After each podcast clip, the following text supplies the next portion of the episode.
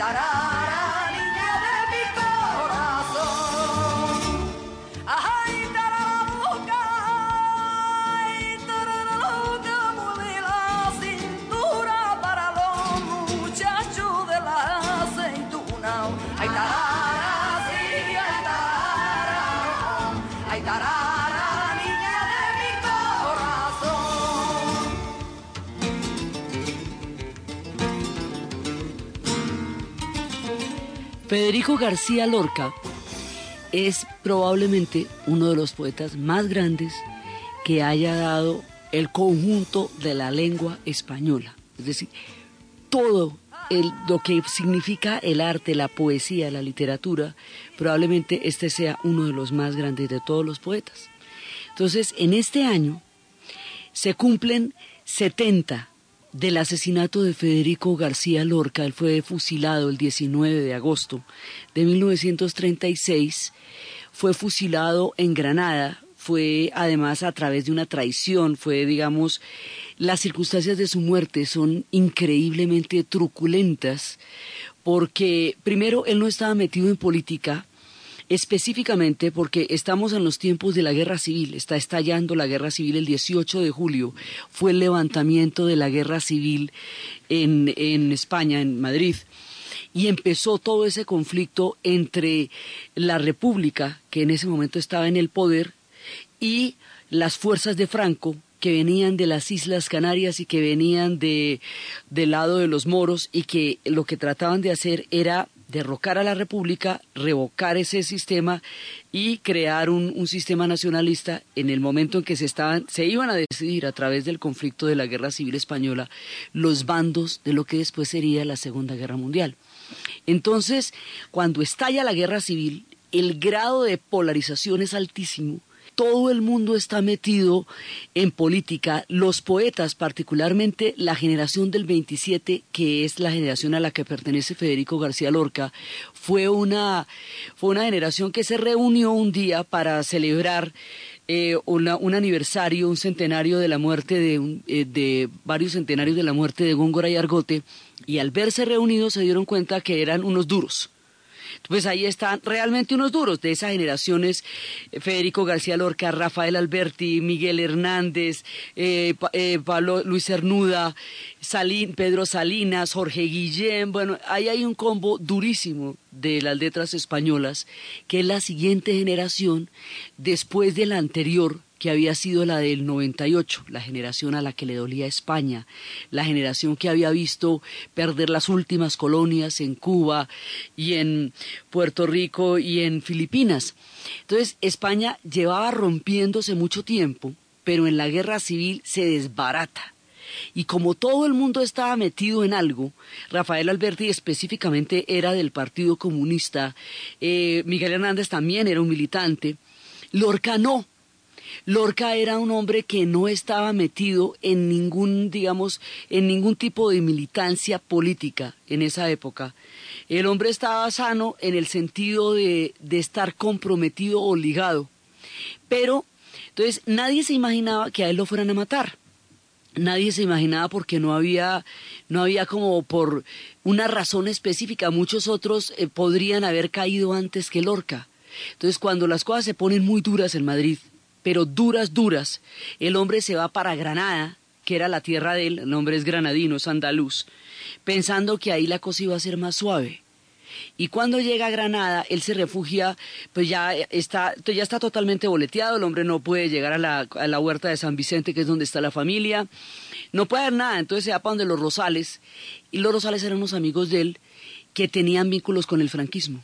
Y él pensó que los Rosales lo iban a proteger y lo terminan entregando, y al hombre lo terminan fusilando en el barranco en agosto, el 19 de agosto de 1936, y ese asesinato digamos, le da un punto de no retorno a la guerra civil española, porque da la sensación, hecho, si cae Lorca, que es el más bacano, que es como el, el, menos eh, ideologizante en términos en los que todo el mundo lo verá, entonces no está salvo nadie, ¿me entiende? O sea, esto ya, me dicho, es con todos, es lo que pasa. Si cae Lorca, ya nadie está salvo, es como, es como un campanazo el asesinato de este hombre es una es un escalofrío en el corazón de España, la cosa más impresionante. Entonces uno dice, bueno, y por esto, por el asesinato, por las circunstancias, por la noche en que lo arrestaron, cómo estuvieron todos los dos días buscándolo, no aparecía, finalmente lo, lo fusilaron, no se sabe dónde exactamente lo tienen, pues en un barranco, pero no se sabe dónde. Esto además divide la ciudad porque entonces la ciudad de Granada es como fue la ciudad mora durante tanto tiempo, entonces hay una, hay quienes se sienten muy orgullosos de que el poeta haya sido de allá, hay quienes se hieren. Bueno, eso todavía levantan polla 70 años después. Todavía eso, eso es un camello, el asesinato de este hombre. Entonces, por todas estas circunstancias tan dramáticas, es que se conoció muchísimo eh, el, personaje. Pero resulta que la obra de este tipo, la mirada de Lorca, la manera como él concibió el mundo, es lo que realmente es maravilloso. O sea, su muerte fue truculenta, fue dramática, fue tenaz, pero es él, lo que él escribe, lo que él ve, el mundo que él fue capaz de concebir. Este hombre vio la dominación donde nadie la veía, vio la opresión donde nadie la denunciaba. Él vio que los factores de dominación más duros estaban en la vida cotidiana y en la vida familiar. En ese sentido se parecía un poco a lo que Ibsen vio en Escandinavia y escribió en la Casa de Muñecas. Eran dramaturgos que entendían, porque este hombre se dedicó a la poesía y se dedicó al teatro y escribió cosas prodigiosas. Entonces hay, eh, hay una manera de entender lo que él vio. Él vio que la dominación estaba en la vida cotidiana, que ahí eran los elementos que realmente eh, expresaban las diferentes formas de sometimiento en que la sociedad eh, a las personas.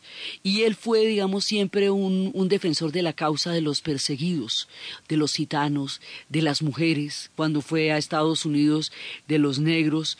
Él mismo era un alma exiliada en una sociedad intolerante y durísima en su tiempo. Entonces vamos a ver algunas de las versiones musicalizadas que se han hecho de sus poemas. Vamos a leer algunos de los poemas del hombre que en sí mismos son musicales por la manera como están escritos y vamos a contar historias del hombre. Entonces empezamos con la canción del jinete que musicaliza Paco Ibáñez. En la luna negra de los bandoleros cantan las escuelas. En la luna negra de bandoleros cantan las espuelas. Ay, caballito negro, donde llevas tu jinete muerto? donde llevas tu jinete muerto?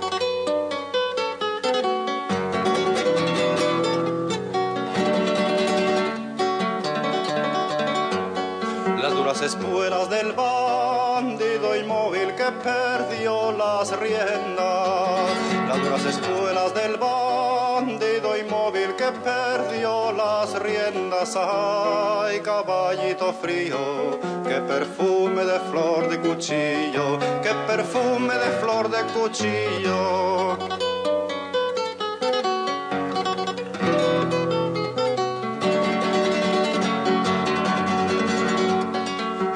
negra sangraba el costado de Sierra Morena. En la luna negra sangraba el costado de Sierra Morena. Ay, caballito negro, donde llevas tu jinete muerto? donde llevas tu jinete muerto? Federico García Lorca es un tipo que tiene una mirada muy especial sobre el mundo. Él vio cosas que o la gente no quería ver o la gente no quería decir en su época. Él vio la moral tan tesa que había contra las mujeres. Él vio la forma como una España que llevaba cinco siglos enclaustrada en un convento, la España de la Contrarreforma, la España de Felipe II, se mantenía intacta en las estructuras de la moral de la época, y como era muy duro para las mujeres tratar de sobrevivir en una España tan tenaz, era una España rural, era una España arcaica, entonces él tiene una serie de personajes femeninos que van a estar representados en obras de teatro. O sea, nosotros no vamos a hacer una mirada exhaustiva de la obra de este man porque es inmensa.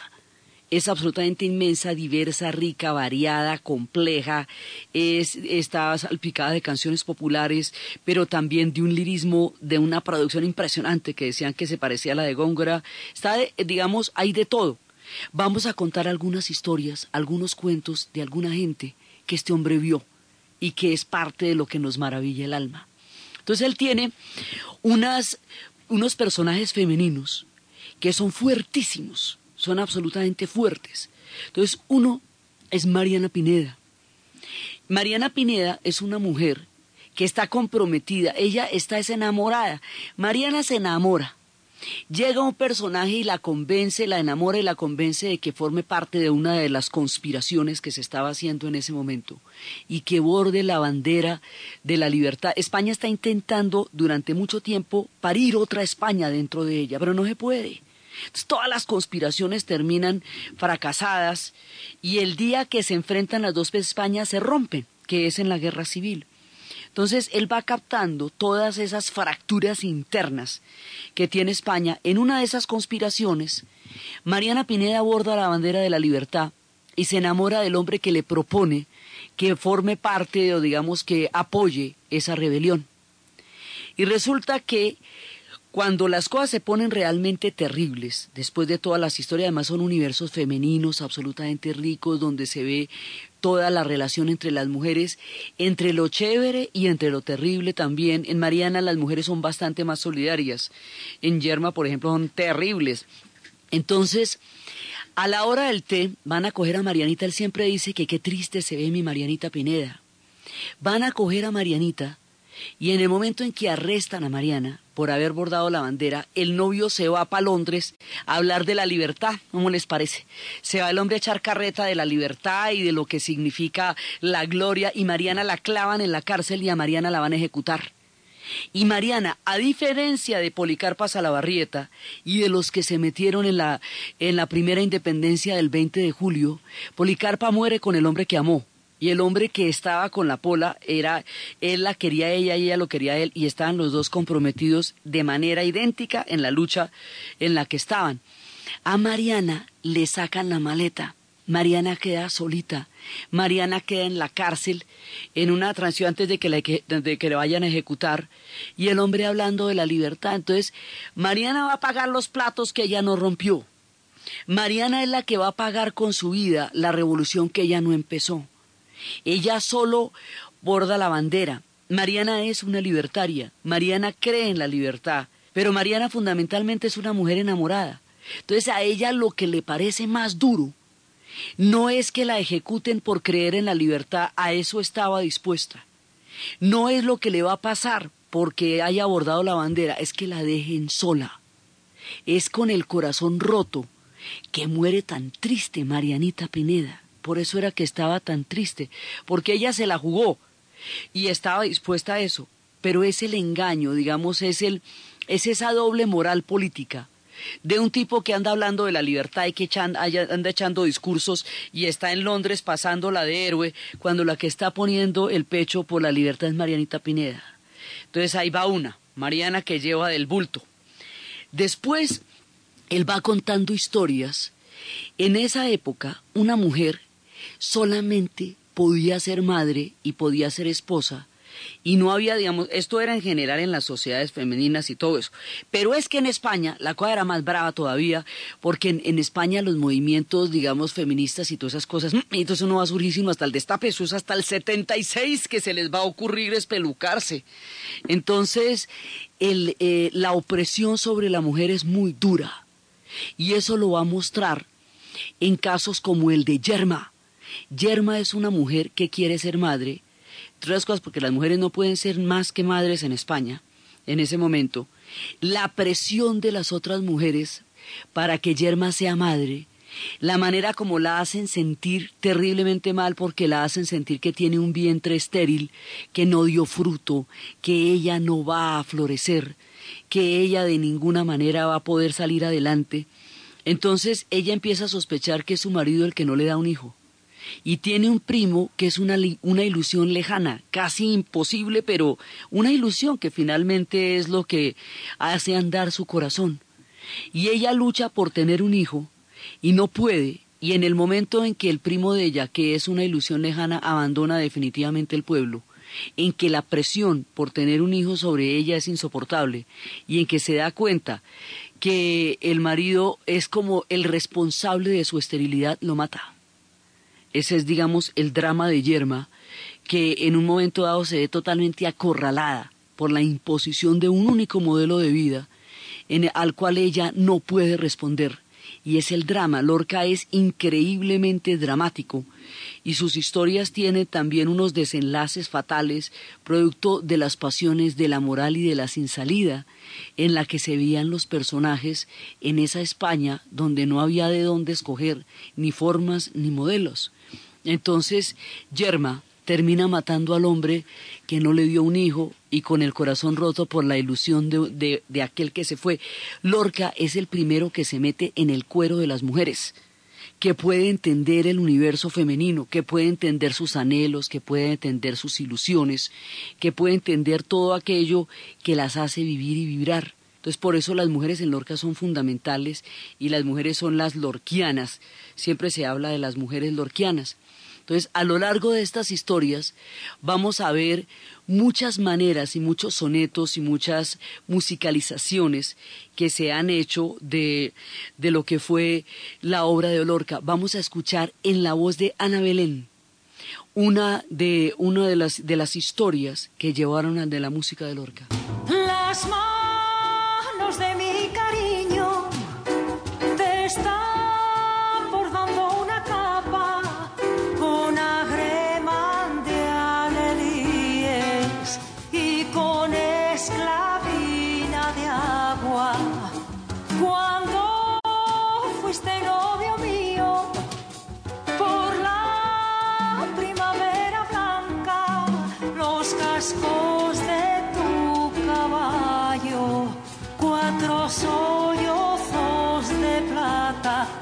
es un pozo chico, las flores no valen nada, lo que valen son tus brazos cuando de noche me abraza. La luna es un pozo chico, las flores no valen nada, lo que valen son tus brazos cuando de noche me abrazan.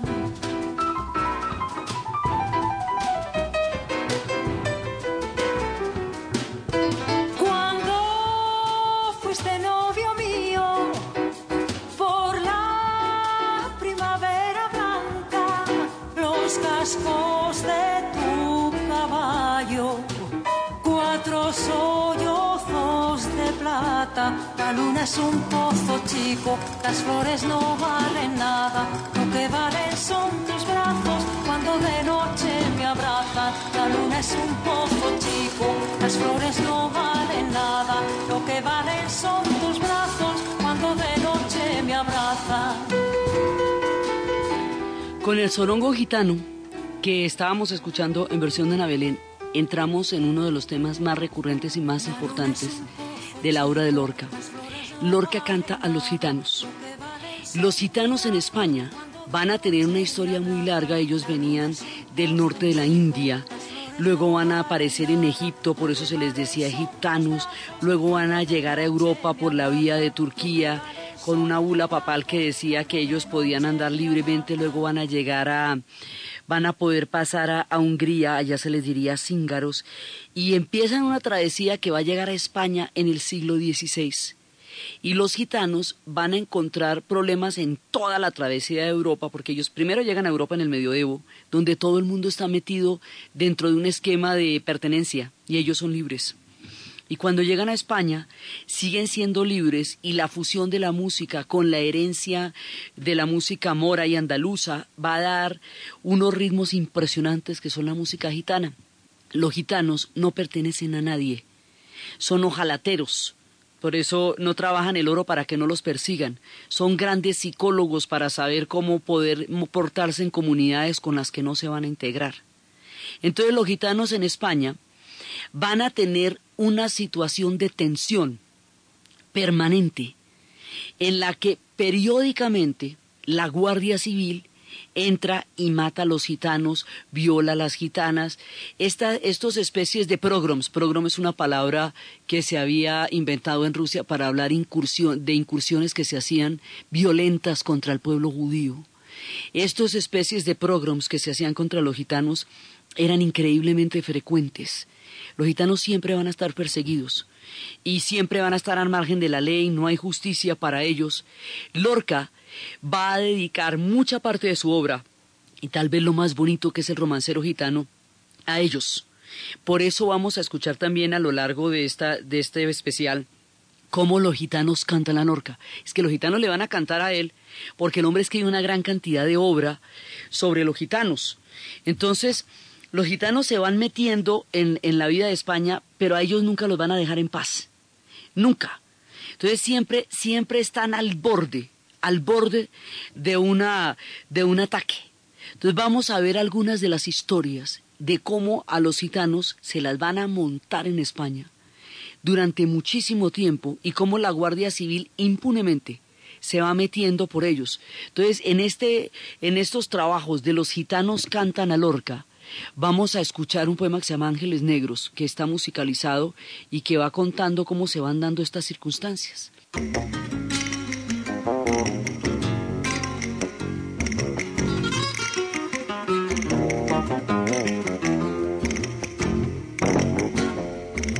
Y en la mitad del barranco la navaja barbacete llena de sangre contraria relucen como los peces dura luz de naipe recortan el agrio verde, caballos enfurecidos y perfiles de jinetes. Y en la copa de un olivo llorando viejas mujeres, y el caballo de la muerte se sube por la pared. Ángeles negros traían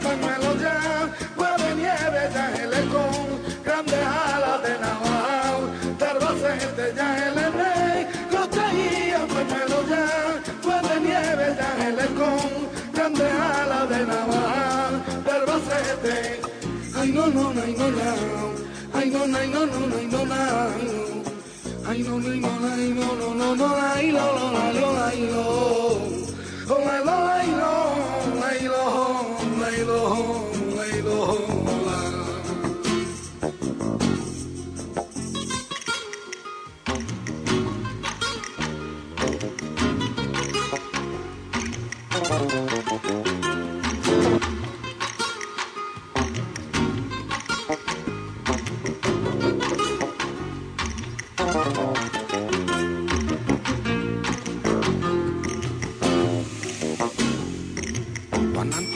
Montilla rueda muerto la pendiente, su cuerpo lleno de lirio y una granada en sus sienes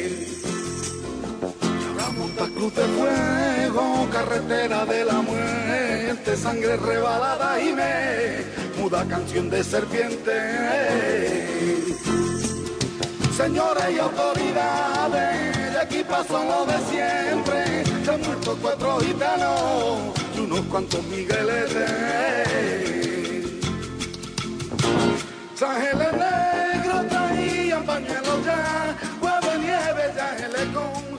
del romance gitano hay, del romancero gitano hay una serie de, de historias de cómo era de difícil la vida, digamos, muchísimos de los poemas de Lorca o de las obras de teatro muestran cómo era de complicada la vida para muchas comunidades en España, o para las mujeres, o para los gitanos, que estaban a merced de todo tipo de arbitrariedades, ya fuera de la moral o de la policía, de la Guardia Civil, de una cantidad de, digamos, de elementos externos a ellos que llegaban periódicamente y los aniquilaban.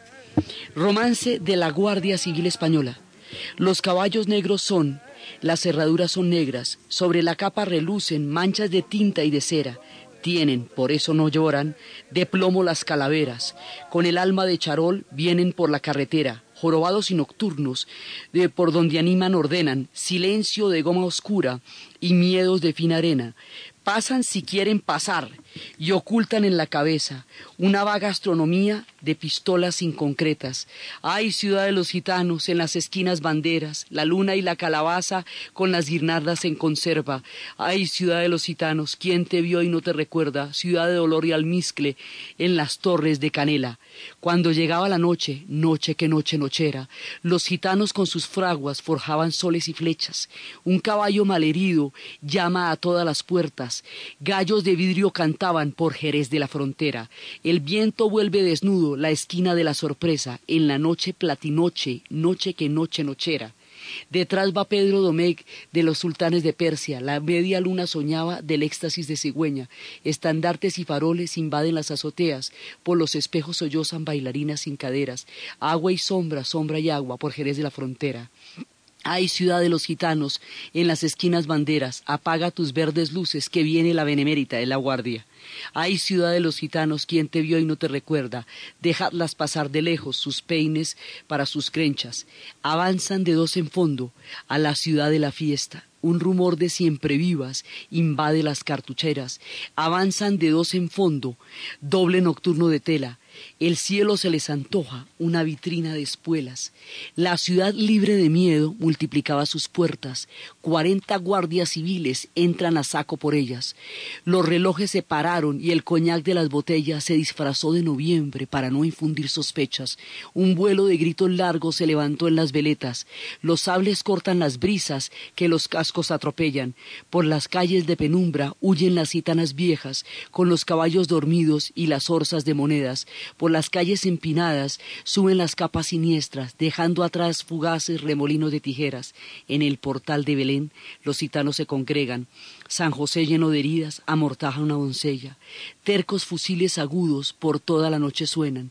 La Virgen cura a los niños con salivilla de estrellas. Pero la Guardia Civil avanza sembrando hogueras, donde joven y desnuda la imaginación se quema. La rosa de los camborios gime sentada en su puerta, con sus dos pechos cortados puestos en una bandeja, y otras muchachas corrían perseguidas por sus trenzas, en un aire donde estallan rosas de pólvora negra cuando todos los tejados eran surcos de la tierra, el alba meció sus hombros, el largo perfil de piedra. Hay ciudad de los gitanos, la guardia civil se aleja, por el túnel del silencio, mientras las llamas te cercan. Hay ciudad de los gitanos, ¿quién te vio y no te recuerda? Que te busquen en mi frente, juego de luna y arena. Así, la Guardia Civil arrasa y va violando a todo el mundo y va pasando por encima de todo el mundo y no hay justicia para los gitanos. Y esto lo va a señalar Lorca permanentemente. En el romancero gitano siempre está la, la, mirada de lo que está pasando, de cómo atraviesan los crímenes. Además hay frases muy sutiles. La violencia más impresionante es atravesada por una frase muy sutil. La rosa de los camborios gime sentada en la puerta, con sus dos pechos cortados puestos en una bandeja son, digamos, actos de una barbarie impresionante que él va señalando y va contando las historias. Por eso los gitanos le cantan también el romance de lo amargo y le cantan las historias de la luna llena.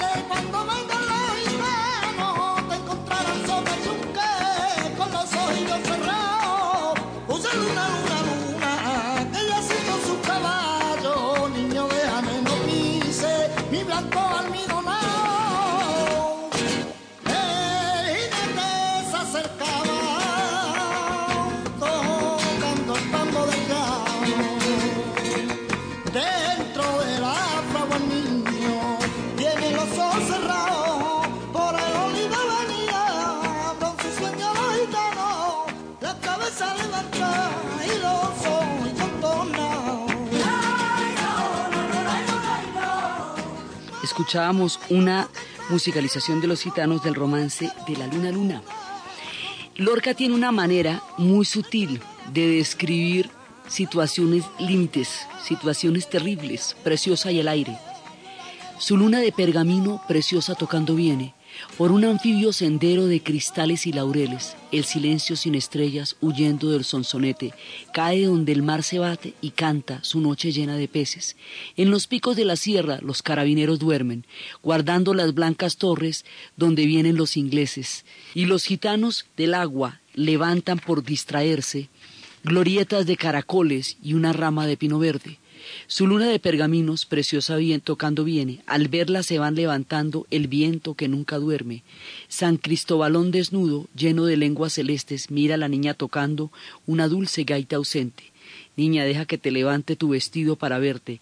Abra ante mis dedos antiguos la rosa azul de tu vientre. Preciosa tira del pandero y corre sin detenerse. El viento hombrón la persigue con una espada caliente. Frunce su rumor de mar los olivos palidecen, canta la flauta de umbría y un liso gong de la nieve. Preciosa, corre, preciosa, que te coge el viento verde. Preciosa, corre, preciosa, míralo por donde viene. Sátiro de estrellas bajas con sus lenguas relucientes. Preciosa, llena de miedo, entra en la casa que tiene más arriba de los pinos el cónsul de los ingleses.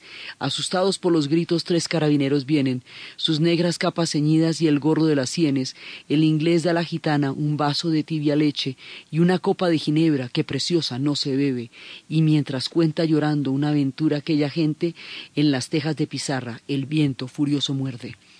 Así va contando una historia de una violencia impresionante. O sea, Preciosa la cogen y la vuelven a y ella se logra salvar y va contando las historias. Pero esto es dentro de un juego de palabras y dentro de un juego de imágenes que es absolutamente maravilloso y que esconde pasiones terribles y esconde situaciones límites dentro de la belleza de sus versos sin quitarle la crudeza a la situación. El romance, el romance sonámbulo es también musicalizado Verde que te quiero verde y es una historia parecida a la de Preciosa. Verde que te quiero verde, verde viento, verde ramas, el barco sobre la mar, el caballo, la montaña verde, que yo te quiero verde.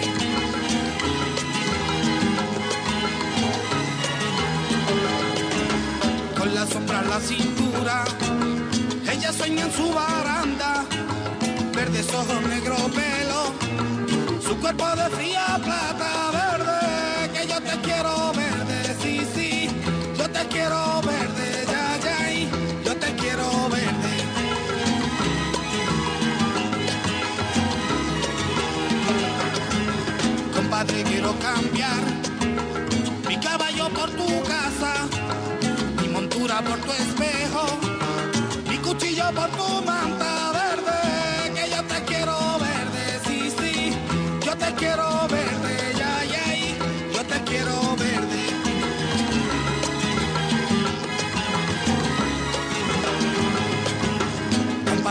sangrando desde los puertos de Cabra.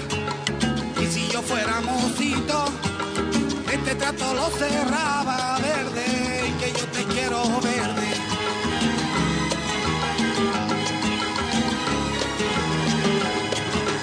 Compadre, ¿dónde está? Dime, ¿dónde está esa niña amarga? ¿Cuántas veces las veré? ¿Cuántas veces las veré?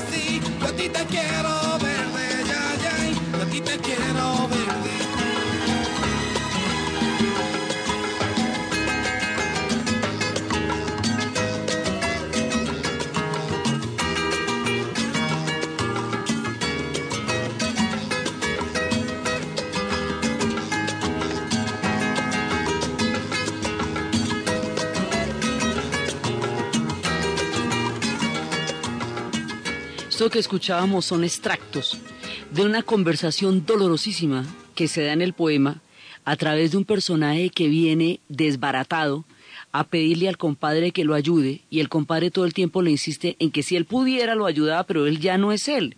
Entonces, verde que te quiero ver de grandes estrellas de escarcha, vienen con el pez de sombra que abre camino al alba. Las higueras frota el viento, la lija de sus ramas, y el monte gato garduno eriza pintas y agrias. Pero ¿quién vendrá y por dónde? Ella sigue en la baranda, verde carne, verde pelo, soñando la mar amarga. Compadre, quiero cambiar mi caballo por su casa, mi montura por su espejo, mi cuchillo por su manta. Compadre, vengo sangrando desde los puertos de Cabra. Si yo pudiera, mocito, este trato se cerraba, pero yo ya no soy yo, ni mi casa es ya mi casa.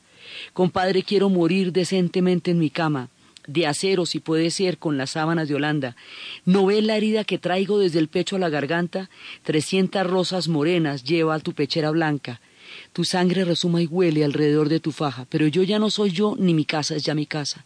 Dejadme subir al menos hasta las altas barandas, dejadme subir, dejadme hasta las verdes barandas, barandales de la luna, por donde retumbe el agua. Ya suben los dos compadres hacia las altas barandas, dejando un rastro de sangre, dejando un rastro de lágrimas. Temblaban en los tejados farolillos de hojalata, mil panderos de cristal harían la madrugada. Verde que te quiero verde, verde viento, verde los dos compadres subieron al largo viento de Java, en la boca un gusto raro de hiel de menta y de albahaca. Compadre, ¿dónde está? Dime, ¿dónde está tu niña amarga? ¿Cuántas veces te esperó? ¿Cuántas veces te esperara? Cara fresca, pelo negro, en esta verde baranda. Sobre el rostro del aljibe se mecía la gitana, verde carne, verde pelo, con ojos de fría plata.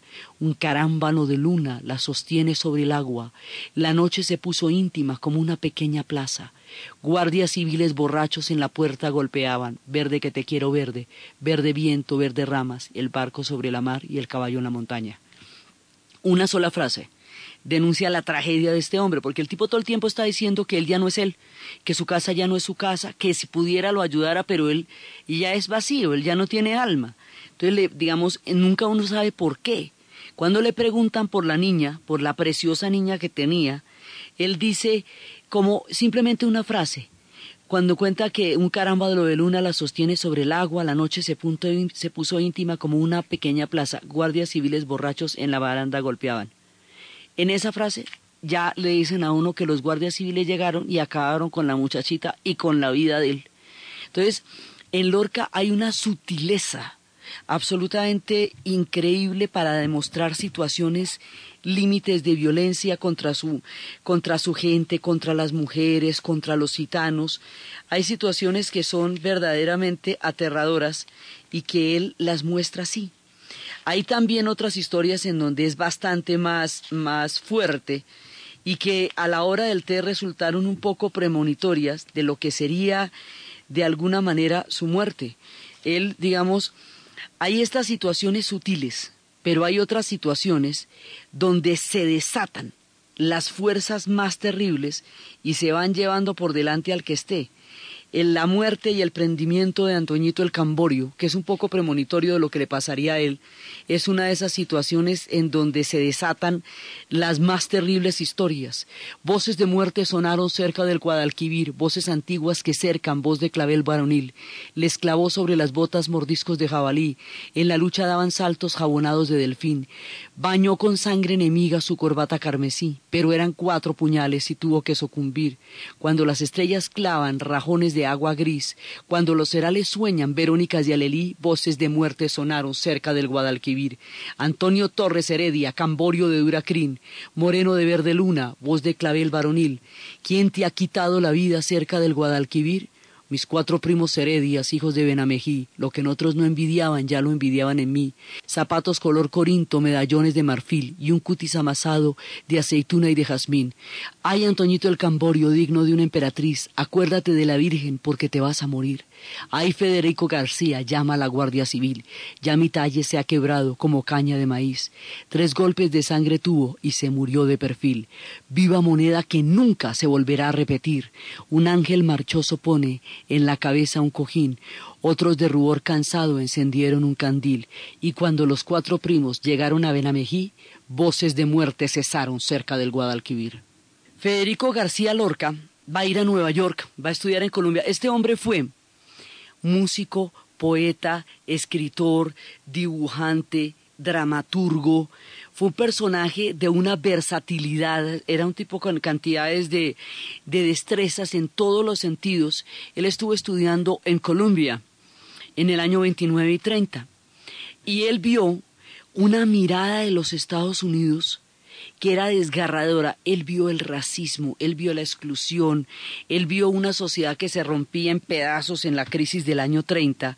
Él lo que vio fue una sociedad desintegrándose y vio una sociedad segregada y eso que le tocó el norte. Este hombre no vio el sur, que eso sí era, mejor dicho, cosita seria. Entonces, todo el mundo se sorprende con esos libros de poemas que se llaman Poeta en Nueva York porque es una poesía, primero hay unas que son surrealistas, como las del lagarto y la lagarta, pero hay otras que son muy duras, como la Oda al Rey de Harlem, que son historias donde él ve con toda crudeza la situación de las comunidades negras en los Estados Unidos en esa época. Y eso no lo veían, eso solamente lo cantaba el jazz, solamente lo cantaba Billie Holiday, solamente lo cantaban las, la música que ellos escuchaban, pero no era para el mundo todavía una noticia. Él sí lo vio. Él podía ver todas esas, esas formas de miseria y de sometimiento debajo de los lujos o de la industrialización o de las buenas costumbres. Él tenía una mirada como de radiografía del mundo. Era capaz de entender lo que estaba pasando detrás de lo que aparentaba y era capaz de decirlo. O sea, básicamente se dicen que a Lorca lo van a matar más por la por la penetrante visión que tenía de la sociedad de su tiempo, que por una afiliación política específica. En un momento dado llegó a ser más peligroso a la hora de las polarizaciones el haber identificado y haber llamado con nombres propios los diferentes rostros de la opresión que estar directamente ligado a un partido político. Este, digamos, a este hombre lo matan por un delito de pensamiento y pluma. Por eso era que decían que cuando, cuando, eh, cuando que porque a él decía que él ha hecho con la pluma mucho más que mil hombres con la espada. Cuando él llega a Nueva York y él ve esta ciudad y él ve esta sociedad, él queda aterrado y describe al rey de Harlem entre, entre muchas otras cosas, entre el agua podrida, en donde lloraban los negros mientras crujía la cuchara del rey. Él dice, ay Harlem, ay Harlem, no hay angustia comparable a tus ojos oprimidos, a tu sangre estremecida dentro de un eclipse oscuro, a tu violencia granate sordomuda en la penumbra, a tu gran rey prisionero en un traje de conserje. Él veía que este, este personal de servicio que era en el único sitio donde podían trabajar las comunidades negras, eran antiguos reyes africanos, eran reyes de sus culturas, de su dignidad y de su pueblo, y tenían que ejercer oficios paralelos, periféricos, de servicios, porque la dignidad de su pueblo había sido rota por los hilos espantosos de la esclavitud. Y él ve cómo esa sociedad está arrinconada. Digamos, él llega a Nueva York Y dice, y cuando ve la situación de los negros en Estados Unidos, en el norte, insisto, porque si hubiera visto en el sur se pega un tiro en un oído. Cuando la ve en el norte, dice, bueno, pero el, el mundo como que no cambia, ole. Yo, mejor dicho, salgo de una España que persigue de esta manera a los gitanos. Me encuentro con que aquí se la montan a los negros, allá se la montan a las mujeres. O sea, él realmente llega a sentir que no hay espacios de libertad en el mundo también. Digamos que es increíble el grado de intolerancia y el grado de imposiciones en que cae sobre las personas y que hace que sus vidas estén rotas por una cantidad de destinos que son ajenos a ellos. Él habla de eso, pero también habla de la libertad y habla del tiempo, y habla de cómo el, el viento va sobre el tiempo, el viento como un velero.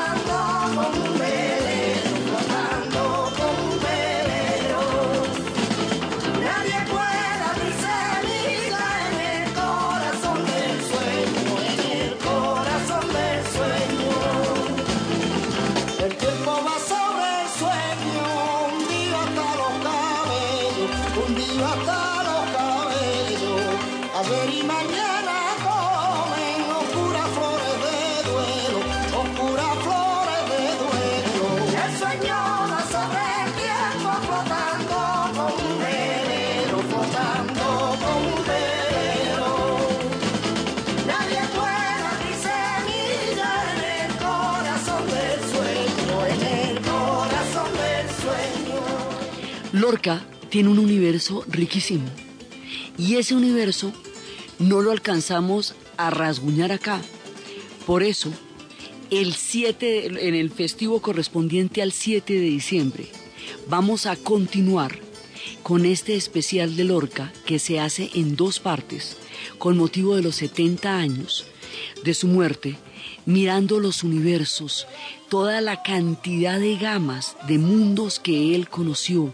La próxima vez vamos a ver cómo son las relaciones de él con los toros, con los toreros, con la muerte de Ignacio Sánchez Mejías, con las historias de bodas de sangre que son absolutamente terribles, con la espera inoficiosa y estéril de doña Rosita la soltera, que se fue envejeciendo esperando a que llegara su novio del otro lado del mar, con todos estos personajes sublimes y cotidianos, con ese verso puro, maravilloso y complejo con que describe las situaciones más profundas del alma entonces desde los espacios del poeta que entendió la sensibilidad más profunda de su tiempo, del hombre que pudo mirar más allá de las palabras y de los gestos y pudo describir a través de una palabra poética y musical lo que eran las tragedias de la gente que vivió en el tiempo que él estuvo, del hombre que significó el alma de España, del hombre cuya muerte rasga el corazón de los españoles y sella para siempre la división que rompería ese país en esa guerra y que tardaría muchísimo tiempo en volver a encontrar una unidad y en volver a encontrar una salida en la historia, en lo emblemático, en lo sensible, en lo prodigioso y en lo fantástico y en lo que nos falta todavía del recorrido de esta inmensa alma, en la narración de Ana Uribe. En la producción Jesse Rodríguez y para ustedes, feliz fin de semana.